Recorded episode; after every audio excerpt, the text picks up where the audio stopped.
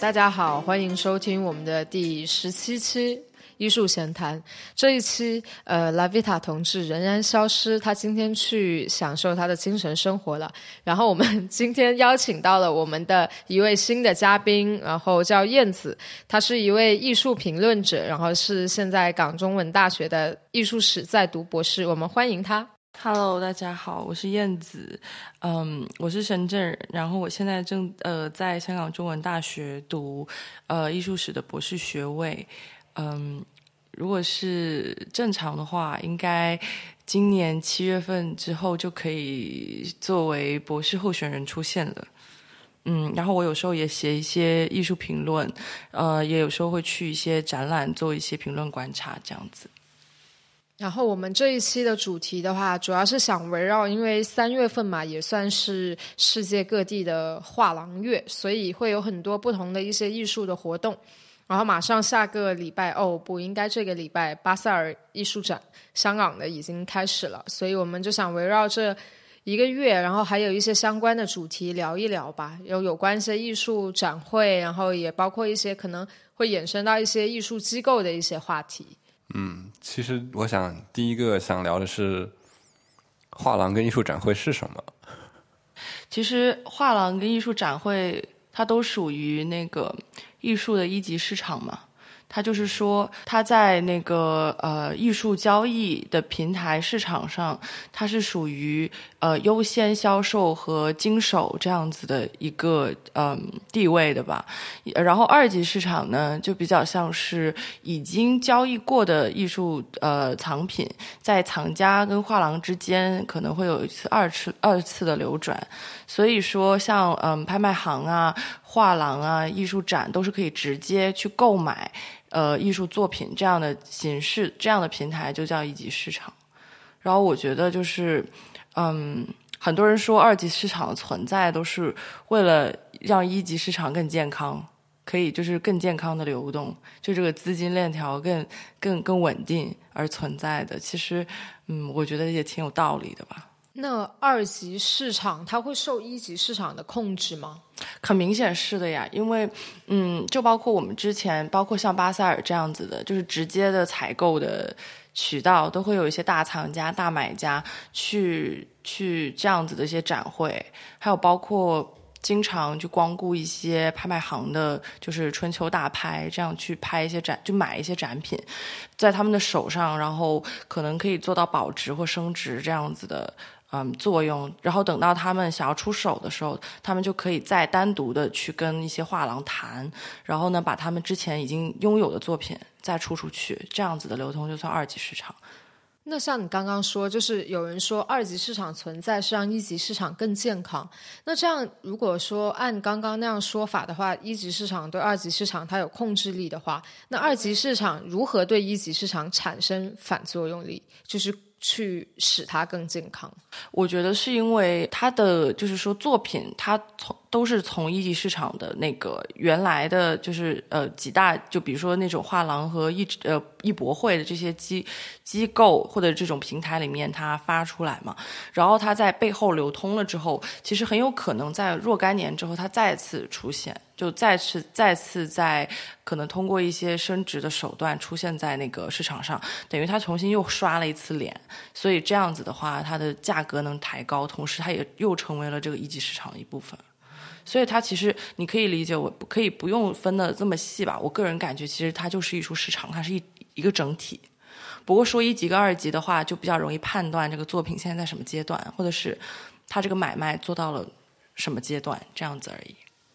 我其实想稍微先比较轻松一点，因为刚刚谈到可能普通人听起来会有点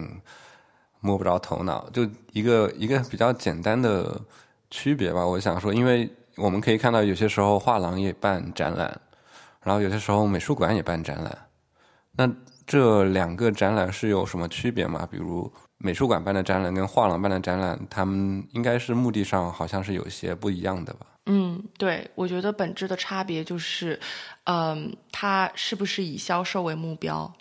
嗯，这是我认为最主要的差别。就我们先区别一下美术馆跟画廊。美术馆基本上还是一个以公益为目的的一个场所。嗯，对，就我我我个人会把美术馆，就是我我的认知是美术馆，它可能具备几种功能吧。它的呃教育功能是其中最主要的一个功能，呃，当然其他的包括研究的，就是背后它有研究的功能，还有就是社会责任跟那个就丰富市民生活这种类型的功能，算是一个那种公共公共功能。但是其实对于画廊来说，就是买卖作品，或者是说以以这个画廊盈盈利和营业为核心而展开的一系列交易活动，是它的核心，所以。本质上是非常不一样的，一个本质上就是利益驱动。对，我觉得是这样子。呃，虽然虽然我可能可以这样说吧，就是在我认知里，一些现在的私人的，嗯，就是美术馆或者私人的收藏艺术机构啊，这样这些的机构，它可能也有一些也有比较明显的商业目标。嗯嗯，但它不会像画廊一样直直直接以买卖作品作为它的盈利手段。嗯。好像正正好，我今天看书的时候看到有一段写，就是说他是讲艺术市场的最近几年的兴起嘛，然后讲的是其中有一部分很重要的买家来源是来自于中国，然后说是当也就是当年很多国外的画廊或者引进了很多国外不是特别那么抢手的那个艺术家，但他引进到了中国，然后就变得非常被中国买家所就是非常抢手，然后很多时候都是在。他那时候很多时候都是在尤伦斯那边，那些艺术家办过展。嗯，但尤伦斯他虽然他那那书上也是说，尤伦斯虽然是属于一个公益机构，它不能进行买卖，但尤伦斯背后很多比如赞助商之类是画廊，然后他们可以在展览结束以后买卖这个艺术家的别的作品。对，这可能就是刚刚说的，就是二级市场为一级市场去做背书。对，可能会有些这样的情况，但其实对于那个美术馆，很多美术馆本身，美术馆的开开支，其实主要的，就是最主要的一个开支，也就是买作品，就是收藏品啊。对，虽然它可能不会说在短期内把它呃卖出去，不会转手，但是它是以扩大自己库存、自己的藏品的，就是 inventory 为为它的那个呃主要目标，在买买东西。对，其实相当于美术馆也是在做一个广告宣传或这个人的品牌宣传。是的，如果你被这个美术馆收藏了你的作品的话，嗯，那么就是说，可能你在市场上的那个，就是你作品的估值，或者是说你个人在这个艺术市场上的那个地位，就会发生一些变化。然后这种变化就会吸引更多的画廊注意到你，呃，可能有一些就是 art dealer，还有一些就是大藏家也会直接找到你。就对于艺术家本人，我觉得对，还有对他的作品生产是有很绝、很绝对性的引导的。我觉得，对，我们就说回一些具体的事情，比如香港的巴塞尔，你们都有去过吗？反正我是没有去过的，所以很想听一下你们就是参观巴塞尔的香港巴塞尔这样一种体验。我觉得它有点像钟表展。就是它可以，就是让大家知道整一个呃业界或者整个艺术市场它的大体的趋势，然后流行的一些趋势。然后它其实也有点像时装周，就是你不能单纯的觉得它是一个商业行为，它其实也是一种可能审美上的一些引导的一个大型的一个展会。然后大家去了之后，可能会大概了解现在国内就是国际。的一些艺术的大家流行的趋势啊，或者包括大家对于哪一样东西审美的那个趋向性比较足，我觉得是更多是像这样的一个大家各种艺术界人士齐聚一堂的那种感觉吧。香港巴萨，你先比较。普通就是一般一点，就是它它有多大？它现在我因为我无法想象它到一个场所是多大，非常大，因为它是占据了那个香港会展中心，就是好像就是叫那个 Conventional Center 吧，它占了一层。哦，一整哦，两层，准确来说是两层，非常大。但我不是很具体，那个会展中心有多大的占地面积？嗯嗯嗯。但是就在那个展展会，就是说一个画廊做一个 booth 来看的话，它通常会有几百个 booth，就是三三百多个。那还挺多的，三四百个。对你，你是什么时候去的？有什么？我算是连续去了两三年了吧。对，因为嗯，我之前在上海从从从事的也是跟艺术有关的工作，然后当时是有第一次是因为公干的机会，然后嗯，刚好就回来了一趟，然后就去了去了一次，但第一次的时候，可能时间也比较赶吧，就匆匆一个早上去完了之后就回去。而且那一次我记得是公司给钱买的票，就是嗯，是巴塞尔，他每年他有几部分的票，有一部分呢是专门呃。给一些大的画廊，然后画廊他们再给他们的藏家，就是有一部分 VIP 的票，这部分就是只要你有购买力，或者是你曾经展现过你的购买力，或者是说你在这个艺术市场里面是个熟面孔，有可能都会通过各种画廊和朋友的关系拿到这样子的 VIP 的票。第二种的话是，可能他会给一些票给那种学校和机构。就是说，可能你可能并不是在里面有一个 booth，就是你你们自己的啊展览的区域，可能你跟这个巴塞尔也没有什么直接联系，但是他可能是会给一些公教机构留一些票，让他们可能在，比如说像我们学校的艺术系，就每年都会拿到票，就是他会有很少量的一部分，嗯，然后呢，他可能会说，像艺术系的学生就可以免费去领票，但这种票呢，通常都是在巴塞尔的最后两天。它有好像是有上午票跟下午票，我记得我就不太具体不太记得，但总之就是最后两天应该是周末的时间，嗯，那种票可能就不算是就是比较比较好的票，因为可能人就很多，就比较挤。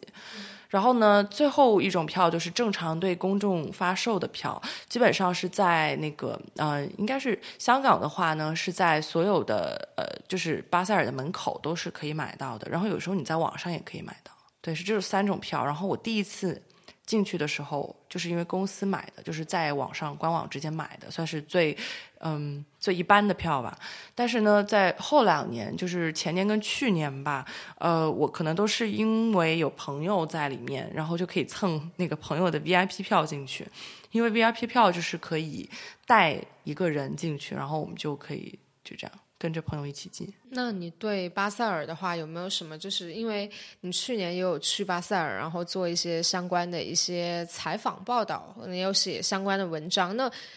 就是作为像去年那样，你不是一个完完全全一个普通的观众的话，你对于这个展会的观察是什么？嗯，其实去年给我的印象还蛮深刻的，因为我去年有有一个就是媒体他找我去写一篇关于巴塞尔的观察，所以去年算是有攻势在身。然后我看这个展就肯定不如。就之前的几次那么放松吧，就是那么以个人的休闲为目标，就可能还是要去构思一个主题或者是一个叙述的角度吧。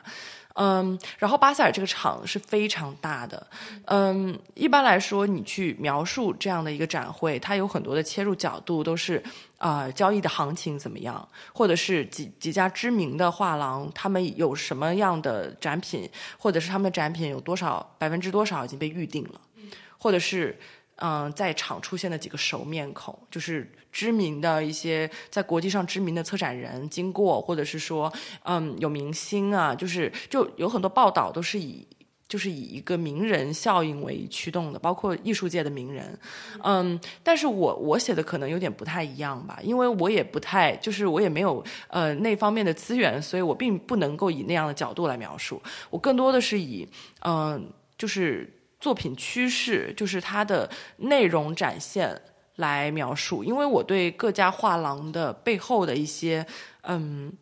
经营目标也不太清楚，我也不太认识。说我可能有一些就是朋友是确实是藏家，但是他们也只能代表他们个人，所以我并不能抓出一个呃买卖的趋势来。所以我个人的切入点会更偏这个艺术作品究竟如何。的一一个内容为为为导向的，嗯，然后我觉得很有意思的是，你怎么能在这几千幅作品里面挑出一个？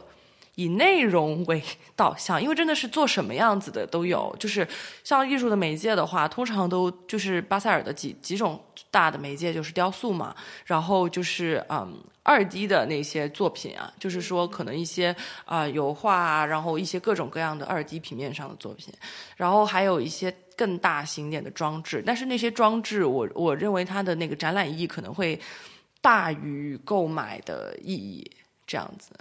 它因为它每年巴塞尔都会分很多个展区，然后每个展区都会有一个特定的名字，然后这种装置都会在一些比较公共，就是可以有一些休息的区域出现的一种大的装置，所以它其实是给休憩的人群可以得到一种就是说观赏的直接观赏这样的这样子的机会吧。我觉得它也有可能会吸引一些，比如这些场所的建造或者地产商，他们觉得正好可以摆在他们的公园里。是，反正就是，呃，我我觉得最对我来说最大的困难是在里面找出一个可以概括很多事物的角度。对，然后我后来可能就有点放弃了，我就不不再去寻找一种普遍的规律，只是在我喜欢的作品里面找了一个他们共同存在的一个情况，这样子来描述。那规律的话，你觉得跟呃所谓的艺术市场，就是它本身巴塞尔的一个目的趋向有有直接的联系吗？嗯，我其实反而认为，就是说，它艺术作品的趋势可能更能反反映现在社会，就是说反映就是全球的一种社会张力的。就是在这个里面可能会有一些不同，比如说像我去年找到的角度，就是我我可能会会认为有一些很优秀的作品，他们普遍表现出来都是去去拒绝一种太宏大叙事的东西，就是以一种过于大的政治的，我的意思政这种政治并不是。政治哲学里面讨论，就是讨哲学领域讨论的政治，它可能更像是一种国际关系的一些表述，比如说大型的什么 Trump 的招贴画一样的这样子的作品，反而是是少的。嗯，他没有前些年，包括像之前就是嗯占领华尔街那几年，他的巴塞尔那么多的那种很明确就是政治口号的作品，他更多的时候，他出现了一种非常。温柔的，然后很个人、私人的一种情绪表达的一些作品，可能也是因为我留意的那些部分是这样，并不能说是普遍的一个巴塞尔的规律。但我可能会更觉得，他是在一种个人和私人关系里面找到一种政治平衡，他不是在放眼一种家国天下的，或者是很宏观的一个角度在叙述一些东西。这是我去年发现的一个比较有趣的事情。那其实作为一个样本观察的话，也可以在某些角度上说明，可能现在整一个大家艺术创作的一个可能方向有一些细微的变化。对，但是这是一个比较个人的角度，因为我也不是每一家画廊都看得很仔细，然后我只是就可能也虽然我进出了三次吧，就是我有我有三天都在那个那个巴塞尔，所以算是真的算是都看过了。但是其实，在不仔细的一种判断里面，我觉得。嗯，我可能也是，就是比较会只想看到，只想看到自己想看到的东西。那你们今年打算去吗？去。那你们对今年有没有有些期待或者什么，或期望看到一些什么样的？呃，我有。然后刚好我觉得我们之后也可以聊一下，就是因为今年我们开始做艺术空间了嘛。然后以前也是就是普通观众，然后去看一看现在那些也比较难。一次性能看到这么多大家或者大画廊的东西，那今年的话，可能你自己观看的角度就变了，就可能票还是一样的票，但是可能就是呃，我更想要去看到，就是说那些商业画廊他们一些选品，然后包括他们带去艺术展会，他们自己一些一些选择吧，然后去找到一些可能我们做独立艺术空间的一些灵感，就是。我不知道怎么讲，就是因为艺术空间虽然也不是一个纯粹的一个商业空间，但其实它也不是普通的艺术机构，所以就想找到商业跟独立去做艺术之间的一个界限吧。对，这是我自己的一个目标，但是能不能达到，可能也要看自己到时候你怎么样去具体看那些展品。对，对你这个思路听起来很像一个商人的思路，而不是一个艺术从业者的思路。就有一个很有趣的问题，就是你觉得画廊的老板是一个一心追求利润的商人呢，还是一个热爱艺术的商人？嗯，我记得我本科的时候学过一门课叫 Consuming Passions，然后那门课的呃老太太，然后她就是一我们的主要课程就是讲艺术市场，大家怎么样去利用这个市场去达到他们商业上的目的。然后他当时给我留下很印象深刻的一句话，就是说再高尚的艺术，它也是商业。就是 art is business，所以我觉得可能在我看来的话，画廊的老板就是商人吧。只是说他他去从事交易的这些东西是某一些人的精神需求，但他还是商品。我记得前几天就是在知乎上有有一些有一个人邀请我回答一个问题，说：“请问当代艺术有什么关键词吗？”然后我回我就就回答了一个字，我就说钱。因为呃我我是觉得，就是你讨论当代艺术，嗯，你很难离开市场来讨论。嗯嗯嗯，可能说市场是一个非常鱼龙混杂的环境，你不是说讨论艺术的时候，只应该讨论就是 fine arts 或者是创作，或者是说就是说动机或者是艺术欣赏的这个部分，可能更多的时候是不能够回避市场去谈论艺术，就当代艺术的。嗯嗯，所以我也认识，我也认识一些画廊的呃人，还有包括藏家吧。他们怎么说呢？我我很难，我想可能他们一开始都是以一个爱好者的身份，或者是觉得这个做收藏这件事情既可以赚钱，又能够稍微的显示自己的文化资本。嗯呃，在这种情况下，他们选择了做画廊，就是一方面他们在这个里面，他们可以得到很多人脉，就是他们可能很多很多商业伙伴也有这这一部分的投资，但另外一部分他们可能也是希望从中能够稍微更了解艺术吧，可能有一些个人志趣的成分在这儿，但是我觉得百分之七八十的那个那个那个部分，可能都是为了经营，嗯，还有就是人脉的一些考虑。对，原始驱动力就是为了构建自己另一个层面上的一个交际圈。其实这样下来，其实答案还是偏向于他是个热爱艺术品的商人。对啊，对的。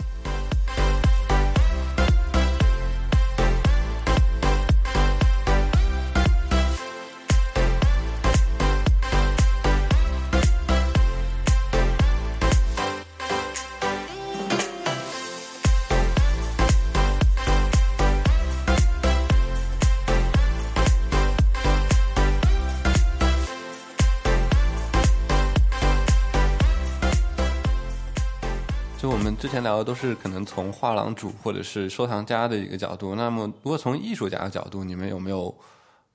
知道或关注过一些，比如艺术家去逛博览会？因为好像我之前我之前看书的时候有说，艺术家逛这种艺博会是一种禁忌。嗯，我有听过拉维塔说他去逛这个的那种感受。就我这边我看那本书上是引用了那个约翰巴尔德里萨的一句话，就很有意思。他说。艺术家进入艺术博览会，就好比一个十几岁的孩子在父母亲热的时候闯入他们的房间一样。嗯，我我每年都能在，就是前几年在巴塞尔都见到很多艺术家朋友。嗯嗯，但是我我我有点我有点知道他们是为什么来的。嗯，对，因为你在艺术博览会上，你能见到很多藏家。嗯哦，然后呢，他们在那边，呃，然后其实如果你是一个比较成熟的艺术家了，或者是说你在一个成熟的运营中，嗯做一个做一名艺术家的存在，那么其实你应该会有相熟的画廊。就是或者是相熟的一些艺术经纪人，就是说可能他不一定直直接经手你的作品，但是你们之间是有交情的。然后在这种基础上，在你跟你的艺术经纪人朋友或者是跟画廊朋友聊天的时候，就会有对他们画廊很感兴趣，就是你在中间会获得一些人脉的延展，会而且你会碰撞出爱情的火花。对，会碰撞出买卖的火花，而且很多时候就会直接向呃一些大客户介绍说，哦，这是我们的朋友，这个朋友他，呃，他作为一个艺术家是什么样子的。而且我还见到过在巴塞尔，对，比较有趣的是，如果这个艺术家的本人的作品被这个画廊挑中在巴塞尔展并且买卖的话，那么艺术家很多时候也会来的。就他会自己在那儿，所以当有人对他的那个作品感兴趣的时候，他的画廊的同事就会给他打电话，然后他就会不知道从哪里就是钻出来。如果他在场的话，其实。嗯，可能他就会亲自就他会有一些自己的自我表述，但是我也理解有一些艺术家特别的担心嗯。这种私人接触、跟藏家私人接触，因为很多时候藏家看这幅作品，他是一直听那个嗯画廊的销售就口若悬河的在讲，哎呀，这个艺术家可有天分了，然后他是这几年我们画廊就是买卖作品里面，他是我们认为他的这个这个未来是最好的，就是会在这个地这个地方做文章。就是这个东西就有点像一个作品的 aura 一样，他以介绍一个作品的姿态在介绍这个人，然后呢，当这个人确实又出现在你的面前的时候，可能这种 aura 就失去了。嗯你就发现哦，原来他刚刚描述的那个天才，也就是这样的一个人而已。嗯所以其实我我知道有一些呃，其实去年有有几个做新媒体艺术的作品的艺术家，他们会来到现场，特别是有有一些做什么 Instagram art 之类的，就是有一些嗯、就比较新潮的一些作品的一些艺术家，他们会来到现场，然后跟路人和跟藏家拍照，然后可以进行二轮创作。就是他们会在里面刷脸，因为他们本来就是做的就是这、这块的艺术，对对对但是我很少见到，就是呃，可能同样是做当代艺术，但是可能并不是做这个方向的艺术家出现。有一些艺术家他可能会呃，他他可能会出现，因为里面有他的朋友的作品。或者是说，就是为了一种人脉的，就认识一些藏家，还有一些画廊的经营者，这样。嗯那你刚才说我们另一位拉维的体验是什么？呃，他比较抵触，嗯，就是会觉得，嗯，他可能就是刚刚燕子说的那一种，就是可能他会。艺术家本身会有点抵触这种完全的在艺术展会上的这种私人接触吧，但他自己，我一直很好奇的是，就是像刚刚说这种艺术家出现在艺术展会，然后在自己的作品前，为什么他们会产生抵触心理？就包括拉维塔这样，那其实有时候你的个展，你不是也需要出现在你的作品前去跟观众们对去做一些接触嘛？因为对我我我理解的是，呃，就是像巴塞尔这样的艺博会，它会更像是一个买卖的大的市场。所以就有点他们过不了类似于心理说那一关。对，就是说你你从一个个体户变成了超超级市场的一个番茄。哦，对，就是如果是你自己在你的个展上去做一些宣传，还有个人的一种就是展魅力的一些展现的话，那其实相对于你就像是一个小商店的老板，你期待着顾客能来这边光顾你，但是。嗯，如果是你在巴塞尔的话，就是因为里面有几千幅作品，可能有几就背后有几千个艺术家，然后你再次出现的时候，你就会认为这是一种比价和一种靠比较而竞争的买卖，这种竞争的感觉会非常非常的强烈。然后会觉得自己是一种等待被购买的商品，可能它本身那种对于是的，对对对于自己艺术作品的一些一可能会有一些自信心什么，但是在那么宏那么庞大的一个市场里面，它变得很微不足道。对我觉得会有这个层面上的。对，这种形容也也很像，就是再回到我引用的那个那本书里面，还有一段是写，但他还是写，嗯，在这个展会上，画廊里面的画廊经理的感觉，也是说他站在那，他他是写他在瑞士的巴萨等这阵巴萨那说，他说他感觉就像阿姆斯特丹街头的妓女站在这一览无余的给人家看，一点隐私都没有。这是一个经理的，但是可能艺术家也会有一种这样的体验。嗯，然后我想的是另外一个方面是可能就是画廊去买卖他的作品的这一个话术和他自己想要做作品创作表达这个话术是有不同的本质。上的区别是有非常不同的。对，所以他可能就对于说买卖上这种话术也是很羞耻或抵触的。嗯嗯，我认识一个朋友，他的爱好就是专门去巴塞尔这样子的场所，然后打扮的非常的就是 就是呃，像是一个。藏一个藏家的打扮，然后在，因为他确确实实也可能是一个藏家，但他喜欢的是在这个场所里穿梭，然后等待着那些画廊销售过来迎接他，以及就是向他推荐他们的一些呃艺术家以及他们的作品。然后在这个时候，他他说，只要他们在跟我说这个艺术家背后有多少故事，或者是说他呃这个作品已经到达了某一种创作的高峰的时候，我就会用我的理论跟我的知识来。来打倒他们，他他就是会专门的去刁难这个 这个 这个这个画廊的这些销售，艺哦然后博会杠精，对，对艺博会，艺艺博会杠精，对，而且我知道这种人越来越多了。就是我，我有好几个，就是，嗯，对艺术市场保有怀疑态度的艺术工作者朋友，他们都想要专门去他们，而且特别是有一些他们是认识这个艺术家本人的。然后当就是画廊销售向他们在推荐这个艺术家作品的时候，他们就说：“哎呀，我认识他这个人的呀，我觉得他不是这样的呀。这个作品创作的时候我在旁边的呀，就是以一些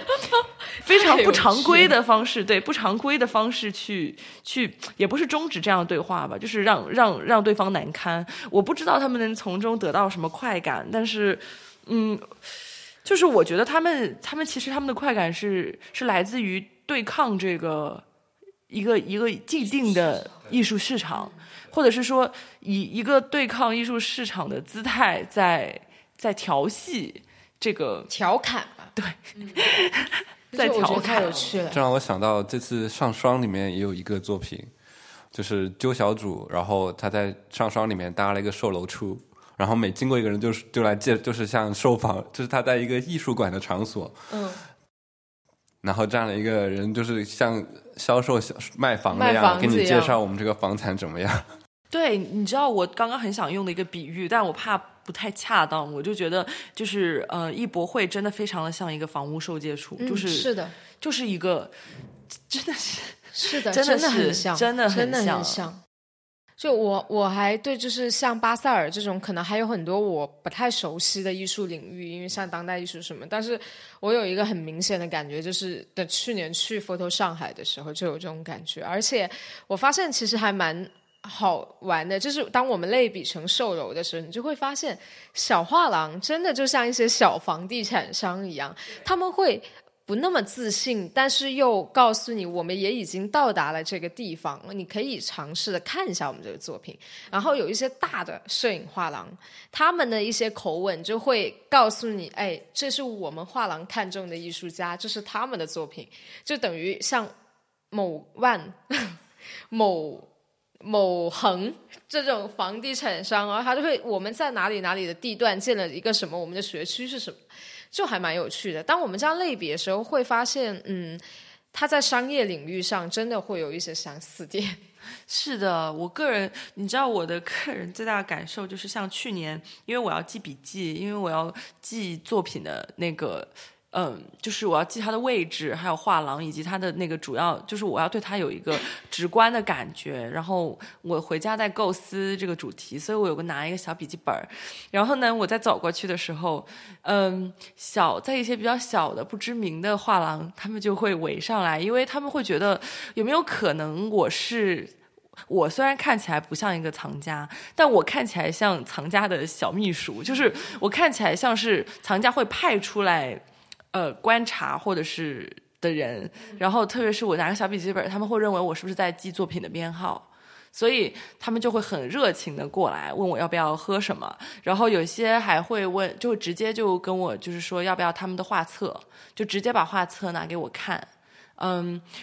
然后呢，在一些比较大的画廊啊，就是比比较大的画廊，就不说具体是哪些，就是那些比较大的画廊。然后国际性大大画廊，他们只会对路过的所有人，除非那些非常衣冠楚楚的，身边真的跟着四五六个人拿着 iPad 的那些，就是大客户。除了那样的人以外，他们都会说你们不要站太近，就小心不要摸到了。就是他们这是唯唯一一句会对你说的话。这是他最。商业的一点，真的真的就像买房子。对，这是这个艺博会本身的特质。那另外还有一个很商业点，是因为我正好也是前几天看到一篇公众号文章，我觉得很有意思。他就是写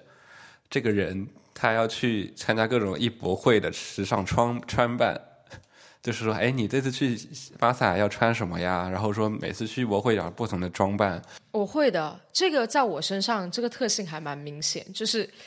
就是我是属于那种，如果我今天要去看展或者去参加某一项什么去艺博会什么，我会很认真的把我今天的。打扮考虑在内，就是它对于我来说，就是像是某种要去进行的，对，但就是社交的一种，对对对对，是，对对对，就是因为艺博艺博会也是一个对于他们的社交场合，包括就是，就我想说，就是这种艺术跟时尚跟奢侈品的这这种结合。哦，我今天也看到一个标题，但我没点去看，是说也是巴塞尔和那什么朱一龙这种流量明星的一种。不知道是什么样的搭配，可能是跟在联系某个奢侈品牌之类的。插一句题外话，刚刚外面有个大叔走过，很疑惑的看着我们三个人的电台，他不会以为我们是抗战时期的吧？好，我们继续。嗯，我是我是觉得，就是刚刚他说那个流量明星的这个事情，就让我想到每年艺博会，我刚刚说过一个报道重点，就是什么名人又来了嘛。对，其实这几年我的最大感触是，其实艺博会百分之可能百分之三十呃百分之二十。百分之十到二十的是藏家，嗯，然后百分之呃三十到四十的是艺术爱好者，或者是说像艺术学院的学生等等，嗯，然后剩下的百分之三四十全部都是网红，是的，网红对，真的是的，是名人，或者是那种什么的，呃，因为我已经不止一次，我是多次在巴塞尔，就是不同的展展览的部分都看到做直播的。嗯，呃，就是做直播的，就是一个很好的人设 label。对，而且其实他们有些直播就叫做什么什么小小小什么小小妮妮带你看巴塞尔这种，然后就是一个非常可能是网红装扮的。女性，然后举着他们的 自拍杆，然后呢一路在拍，然后边拍还要边跟那些就是国外大画廊的比较帅的那个画 画廊销售要要要合影。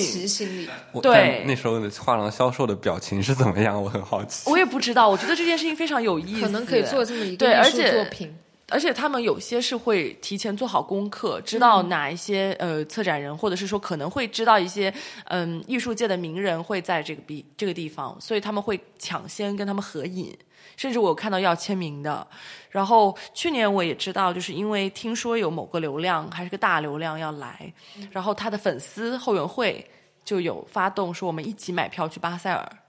就是巴塞尔这个场地，它比较诡谲的是，它进了这个场地之后，它其实没有太多的安保，就是它并不是那种会有呃拦，就很多围栏，还有很多壮汉在旁边看着你的那种。它会让他首先是要藏藏家感到心里舒适，所以他不会设立太多的那种呃门眼对眼睛能看见的安保。所以在这个时候，粉丝。跟他们的 idol idol 接触的机会，感觉像上是大大上升了。虽然 idol 经过肯定附近还是有很多 idol 的经纪人，还有 idol 的那些安保，但是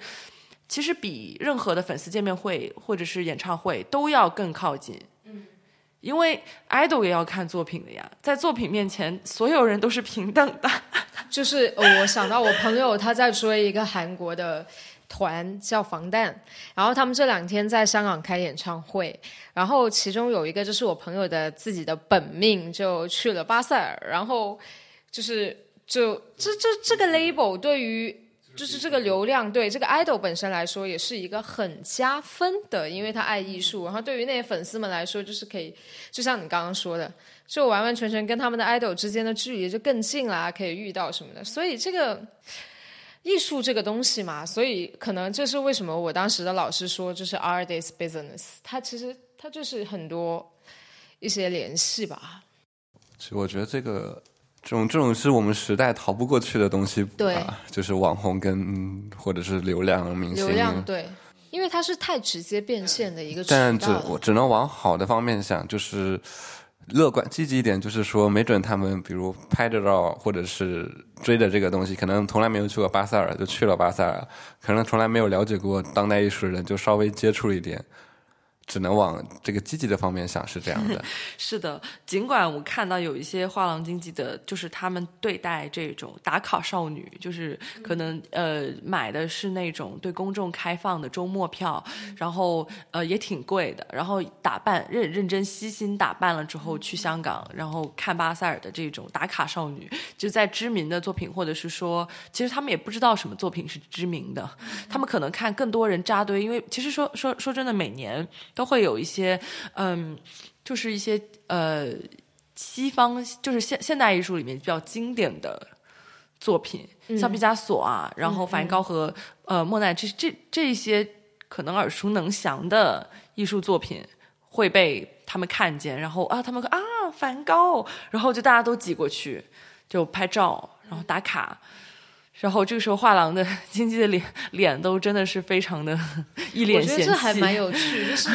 他其实呃反过来讲啊，以前大家总觉得艺术这种东西它很呃很难以接近，然后它是有钱人的游戏什么的。但是网络时代到来了，流量时代到来，网红时代到来，它也许能让。一些站在云端的一些艺术从业者，包括刚刚类比某万、某恒这一些大画廊，可能要接受现实，就是他们已经不是在现在这个艺术市场里，或者在现在这个社会里面能有。完全把握决定权、话事权的这一群人了，因为其实因为网络时代、流量时代，那只要有基础消费力的人，他们其实也可以跟他站在同一水平线上去看到某一种东西。对，这就是我觉得巴塞尔很有趣的地方。对，所以我通常都已经开始并不想要去观察艺术作品本身，我会看是什么样的人来巴塞尔。这件事情往往比这个展会更有意思。对，就在巴塞做一些人类学观察。是的，是的，我觉得还蛮有趣的。其实，就我觉得他们这已经算，就是可能我我的观察面也有限吧，但他们已经能至少在很早以前，梵高或者是毕加索也是一个比较反叛的女性。至少，但我看到目前大家已经也对开始像波洛克或罗斯科这种抽象主义的，已经也开始变成他们的喜爱了。至少我觉得他们也是在慢慢学习跟进步的一个过程吧。嗯，确实有些当代艺术对于观众的体验不是很好。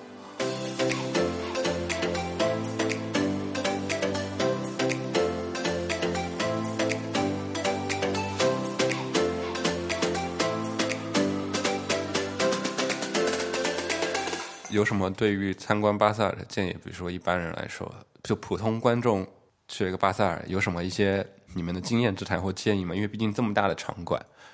我觉得其实不用。呃，如果说只是想去看看艺术的话，那我觉得不要去做太多功课吧。我觉得，如果是我，我当然是我个人习惯，就是说我去这么大的展会的话，我可能不会提前去做，比如说哪些大画廊要来，然后哪个画廊是世界上有名的画廊，他们带来什么人，我反而可能就有一种像去逛公园的那种感觉吧。那你可能看到这个花你喜欢，你再去搜，你反而会对这件事情印象更深刻。如果你只是去打卡，我一直很不赞同打卡这件事情。我觉得打卡这件事情是一件非常没有意义的事情。你说我们去便利店集印花还能换可乐，你打卡能换什么呢？所以我的建议就是换流量。OK，所以我的建议就是你想去看的话，你就去吧，逛一逛，然后看一看，看一看人，看一看作品，然后可能。更多就是一种放松的心态，或者就是你看到这张画，你觉得哎，我跟他产生共鸣了，你再去了解这个艺术家，我觉得这是一个还比较好的方式。对，那如果你自己本身有目的的话，那就另当别论了。对啊，嗯，对，那就是像香港巴萨，它不仅是只有它这个场馆嘛，它还有很多周边，比如平行展或者是其他展馆开的一些活那些展览或活动，你们就是比如之前有去过吗？还是说，就是对比这两种感觉，应该就是那些是平行的展览，是比如很多可能是个展览，跟到一个艺博会，两者是什么差别吗？或体验？呃，这个我没有去过，但我觉得它应该是趁着这个时间吧，因为我去年去了戛纳电影节，然后就在戛纳的话，就会有非常多的平行电影活动。那其实就是大家在这么宏大的一个商业气氛之下，你不去利用起来，其实是非常愚蠢的一件事情。所以我觉得，这个对于香港这么一个高速发展的一个商业社会来说，这肯定是很大的一个原因。那在艺术上的话，因为我没有去过，我可能也没有太多的话语权。那作为一个消费者，我的感觉是这样的。但其实也有这样一种观点，是觉得，因为可能也是去了。艺博会去了很多次艺博会吧，会觉得会有点重合，所以他们观就有这种观点，会觉得我还不如去周边那些平行展，会比艺博会要来的值一点。嗯嗯，是像这一次的话，嗯，其实每年的话，巴塞尔跟香港的那个 Art Central 是在同一个时，差不多差差不多同一个时间的。但是过去几年我从来都没有去过 Art Central，所以我觉得今年。有机会的话，因为我下周有朋友会过来看，所以我我不太确定，但我觉得我可能不会去巴塞尔今年，但我可能会去 Art Central，或是说去看一些其他的展览。嗯，其实香港现在新开，也不是新开了，也开了有半年了，就是呃一个。也是一个艺术空间，一个艺术机构叫大馆。嗯嗯嗯，对，我觉得我可能会陪我的朋友他们去大馆看一看。我觉得大馆很有趣，大馆是还香港比较难得的，就是但不是说香港没有这些公教的艺术机构，而是它，嗯，确实跟这个整个那个社会的一种价值取向还蛮不一样的吧。所以我觉得，嗯，大馆还挺有趣，挺值得一去的。嗯，虽然大馆好像在管理和它的展出层面好像有很多问题，就是说在社会上，就是之前有几次不同的舆论吧，对于大馆的一些管理模式，还有包括对嗯作品 censorship 的一些怀疑，嗯，就是因为大馆好像之前撤过一些作品，然后里面在包括建筑。在施工，还有包括他们做一些呃管理的时候，好像也存在一些被大家质疑的部分。但我是我是觉得大馆在香港做艺术工教这一块，确实是一个比较另类。对对，是现在看起来还是相对另类的一个空间，可能以后就说不定了。对，因为我是觉得它一个空间一个机构，它是需要时间发展的嘛。是的，它可能会越做越主流，也说不定。大大馆也成为某。某一种打卡地了，已经对它已经成为一个打打卡地了。就我感觉是，反正因为深圳跟香港这么近嘛，就我觉得它的艺术市场可能也沾染了香港的一些风味吧。嗯，可以这样说，就是会感觉这边的艺术跟商业的结合是非常之近。某种层面上是的。而且香港政府是主推艺术嘛，会推动艺术嘛，或者是他会推动他们认为香港推动艺术商业。所以巴塞尔，嗯，因为香港是一个最典型的消费型社会，它是免税港，所以你作为而且种族文化融合的这么完美的一个社会吧，啊，不能说完美，融合的这么的高度融合的一个社会，所以它更好的一个机会，能让大家通过艺术这个层面去消费某一些平常已经很厌倦的。去改变平常的消费习惯吧，就这么讲。因为在香港，你没有买不到的东西，但当你每天都能买到所有你想买到的东西的时候，你就会厌倦了。所以，他们艺术消费这一块，我觉得是他们另一个推动经济发展的一个手段吧。对，但这样就是艺术是不是成为了？其实不不是艺术本身啊，是成为了一种消费主义的工具。它其实哦，我是觉得艺术它就是说。它之所以当代艺术跟艺术市场它结合的这么紧密，原因就是因为消费，它其实只是消费环节的另外一个部分而已。我不认为对艺术的消费和对其他商品的消费有太多不一样，只不过是你对艺术的消费可能有二次买卖的机会，但是。呃，在中国现在的情况里，你一般的商品除了挂咸鱼，就没有太多的方法。但如果你购买一个可以保值，或者是甚至可以升值的艺术作品的话，它进入二级市场之后，它的就是说，它还是可以给你带来更多的金钱流动。所以，我认为这本质上都是消费。所以，我不太赞成对当代艺术的，就是包括运作，就市场运作这一块，抱有太多神圣，就是神圣化，或者是将它，嗯，有点。就是有一种过于，就是有一种认为艺术当代艺术本身是一个非常神圣，或者是呃是一个非常难以难以靠近。对，可能是难以靠近，或者是说它是一个嗯充满灵性的。一个部分，因为我是拒绝把艺术家灵性化，或者是把艺术作品灵性化的。我认为，就我一个很个人的观点吧，我认为艺术，你去创作艺术本身，它也是一种劳动。所以我我我不认为这中间有太多的就是需要把它神圣化。的东西，我反而觉得在这方面我们要去魅，就是不能够认为说它是一个另外一个世界，是一个灵性的创造。对我跟你的态度一直都还蛮一样，就是我一直都觉得艺术创作它就是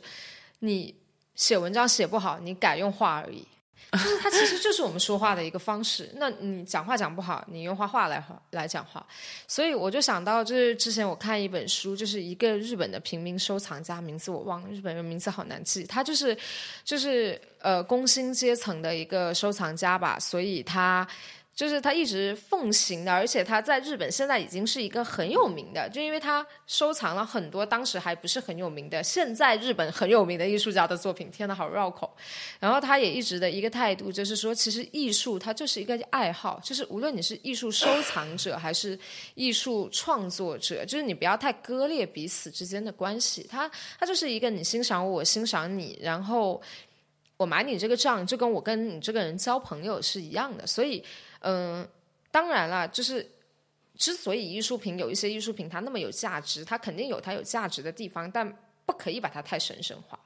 这始终就是一件劳动品，对，一个劳动产出的商品。按照二次元一个比较流行的分类，我感觉你们俩都是属于手续善良。什么东西？手续善良，就是对于这个态度会比较。那个积极跟乐观比较那个平和的一个态度，嗯嗯，然后我可能是一个混沌中立的态度吧。我觉得我比较混沌，我的我比较混沌善良，是二次元用语听不懂，好像也有有一些政政治经济圈的人会用这个词，我也不知道。就就我觉得，这同样是劳动，嗯，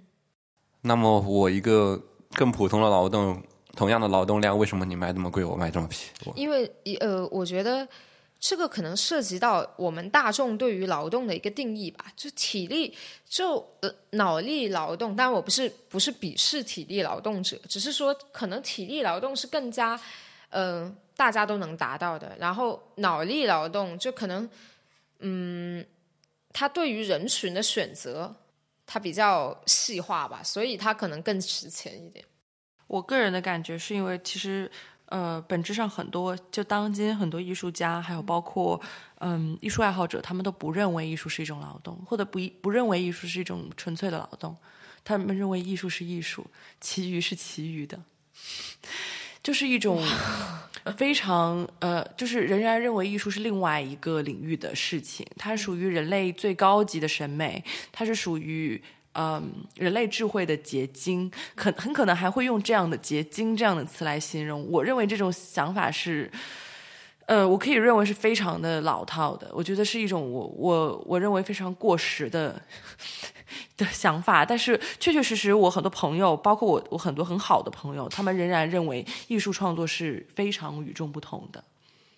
不认为艺术是属于所有人的。或者是说不认为所有人都有资格去进行艺术创作的，嗯，但这可能社会涉涉及到另外一个话题了。嗯嗯，对对，但就是说回劳动，就是可以举一两举举举几个艺术家，可以形很形容很明显的感觉到一种艺术是一种劳动，就比如 Jeff Koons 跟 Damien Hirst。哦，是的，就是就是应该是从 Andy Warhol 开始的，就其实就发现他们的作品或者他们的。艺术创作跟在工厂的流水线工人生产、工人劳动其实是有点类似的感觉吧。比如，我记得是谁是 Damien Hirst 的所有的那些什么忘了什么画，都是都是一些学校的学生出来画的，他只是最后来签个名或者是监制一下而已。嗯，其实也包括，哦，虽然这个这个人有点敏感，我不知道能不能说，就是包括艾薇薇的葵花籽。陶瓷葵花籽，那些葵花陶瓷葵花籽也全是在景德镇的工厂做的。嗯，这都是一种劳动。不，但我觉得这个是一个，好像也算是一个潮流吧，就是越来艺术生产越来越工厂化。是的，因为因为好像因为对于艺术市场的需求越来越大，现在有点有种在需求倒逼供给，你艺术家必须需要去，特别是因为有名或者是。厂家愿意收藏的艺术家越来越就是有限，所以你这些有限的艺术家，你必须要去供给出我。那我说起这个，我就很想聊一下，就是说，嗯，就是现在既然就是艺术生产已经就是慢慢趋向于有可能变成流水线化。那那些独立的艺术机构，他们在这个夹缝中到底是一种怎样的定位？我就很想跟燕子你聊一下，因为我知道你的研究的主题方向是跟艺术机构相关的，所以我就一直就是还蛮好奇，就是在现在这种。艺术行市场的趋向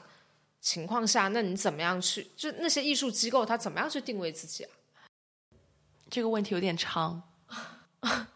就是现在艺术市场慢慢越来越商业化了，然后但是艺术机构又有别于传统完全具有公教性质的美术馆，嗯，那他们自身的定位应该怎么样呢？就是就是其实简再简单就是小艺术机构如何存活？对对对，没错，就是这样。小艺术机构如何存活？对，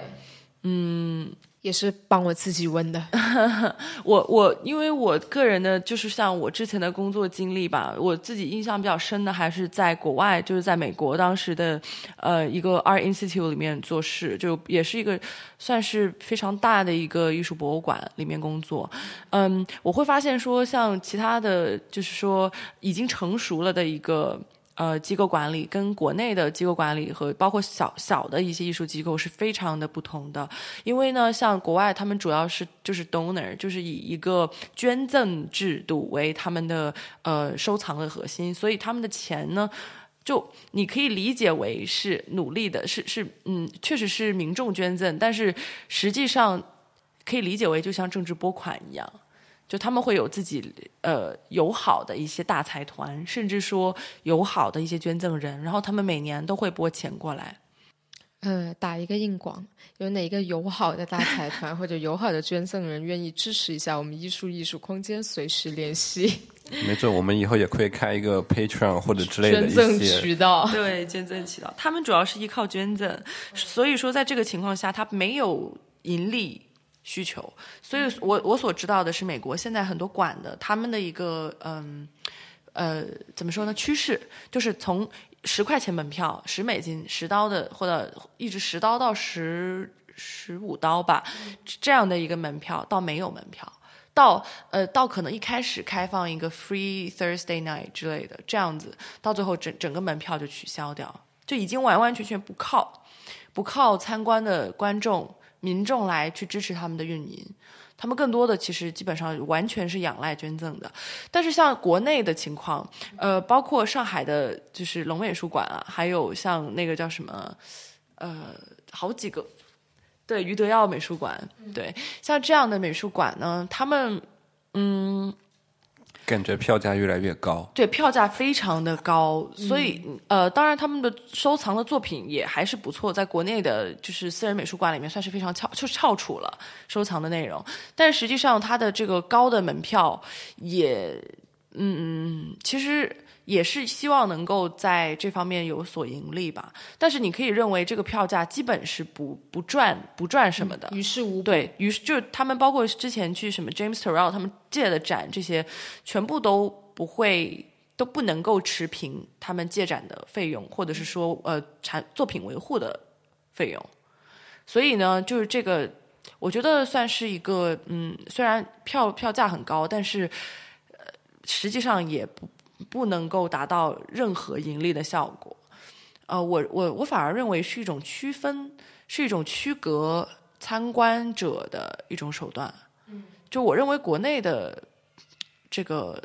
私人的艺术机构或者是私人美术馆，让我感觉不太舒服的一点，是因为他们的票价，嗯，确确实实是可以。可以让他们自己能够稍微回一点本的这种感觉，但实际上又并不可能真的达到一种持平。所以，我认为这个高票价恰好是他们区分人群的有一种这种区分人群的手段。包括，嗯，就是说很多呃没有办法花这么多钱来看的人，他们其实是没有办法接触到他们。然后，包括工作坊报名什么的，他们会提前筛选。这点是我比较在意的，就是说，一般来说，公教活动它是开放给社会各界人士的。但是呢，我是自己也经历过，也看到过，就是像一些私人美术馆，他们对参与者进行分类，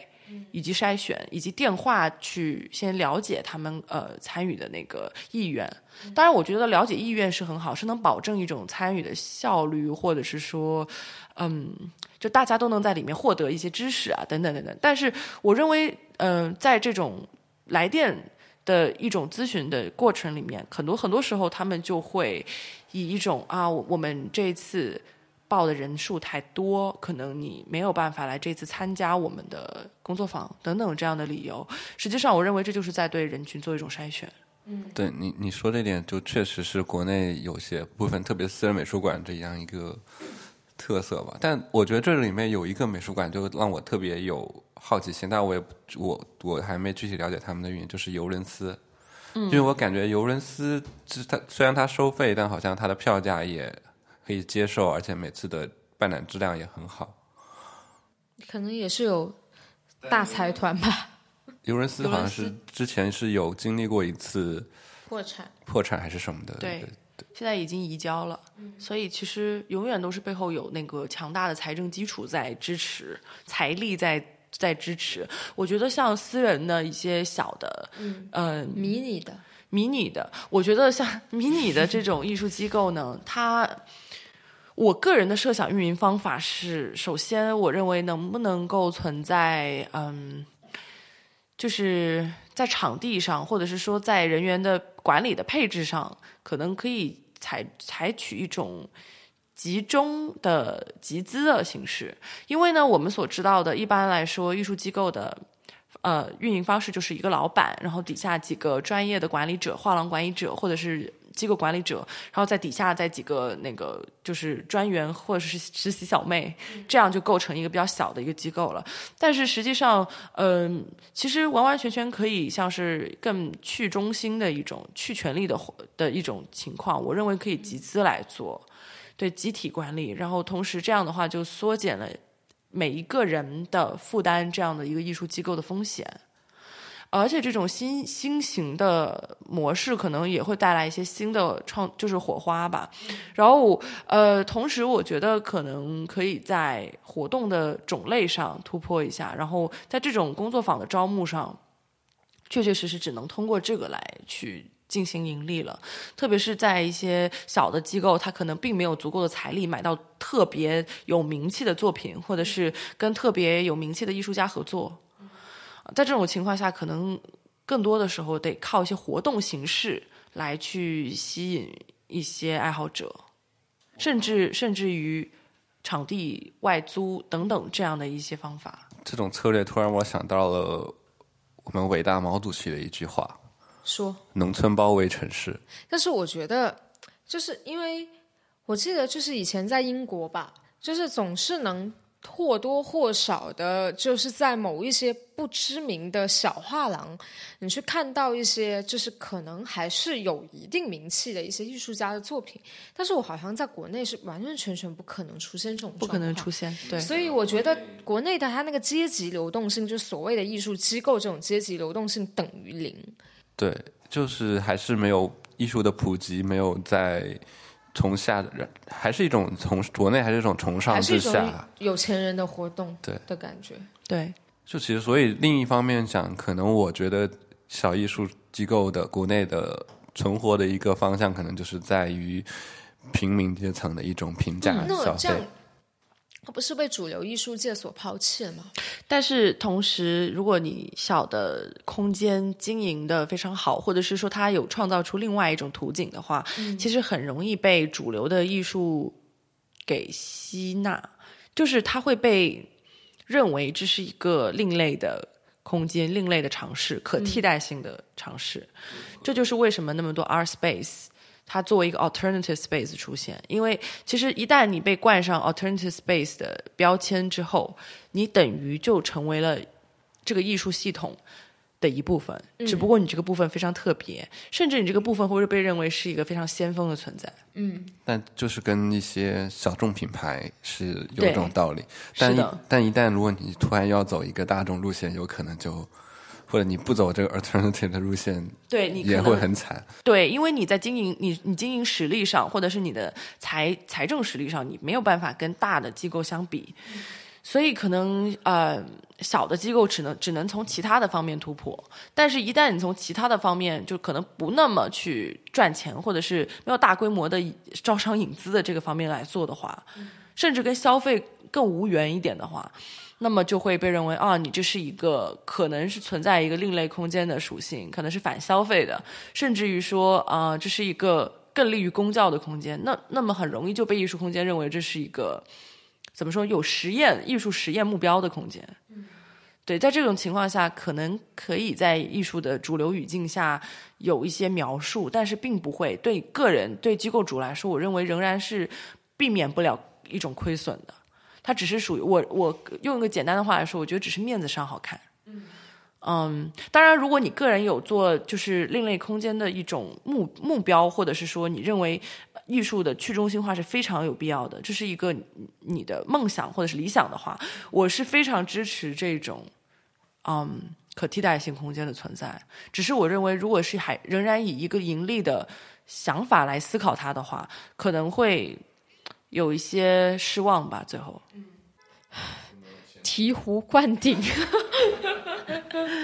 呃，我我目前认为比较希望的是一种集资的方式，因为你个人能承担的安，就是你的安全系数其实是大大的增加的。是的，而且同时呢，它可以，你可以跟你志同道合、一同去经营这个空间的人长期合作，然后在你们没有固定的展览，或者是说没有必须要大面积占用空间场地的活动的时候，其实其他的几个。呃，经营者也可以将他们的活动引进来，等于你这个空间其实就大大丰富了。你就是我，我认为一个真正好的艺术空间，嗯，它一定是不只是一个艺术空间。对，这就是就是我的男神的，就是 h o n c i e 的一句话。他说，在美学的语境里，美学跟政治的关系是，它是非它的它的界限是非常模糊的。当你的一个艺术的作品，它仅仅是一个艺术的作品的时候，它就不是美学，就是说可以跨越美学跟政治领域的艺术作品。所以就是说，其实简而言之，就是当你这个空间只有呃艺术消费，或者是说仅仅做一种呃，就是说符合现在的艺术的语境跟趋势的一些判断的时候。你往往永远超出不了这样这个范围，永远不能做到网盖儿，就是永远不能到先锋的位置。我一我一直认为，一个真正有活力的空间，它绝对不仅仅是艺术的，它绝对也是生活的，也是政治的。对啊，再打一次硬广，有兴趣跟我们艺术进行合作的小伙伴，随时联系我，我们永远欢迎捐赠人或是小伙伴。我只是想讲个冷知识，是刚刚他的男神其实有两种翻译。大陆叫朗西埃，台湾还是繁体叫红旗耶。对，因为嗯，因为在英文的读音上，它它发音很像 Roncier，但是但是实际上在法文它是红 C A。哦，对，冷知识。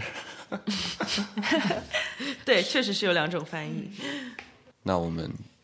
就用我的硬广结束啦，第三次硬广。就是欢迎大家对我们艺术感兴趣，并且想跟我们合作的小伙伴们随时联系我，谢谢大家。好的，要不要给个联系方式？嗯，我的联系方式是大家看这个公众号吧。然后非常非常谢谢今天我们的嘉宾燕子，谢谢大家。那我们下一期等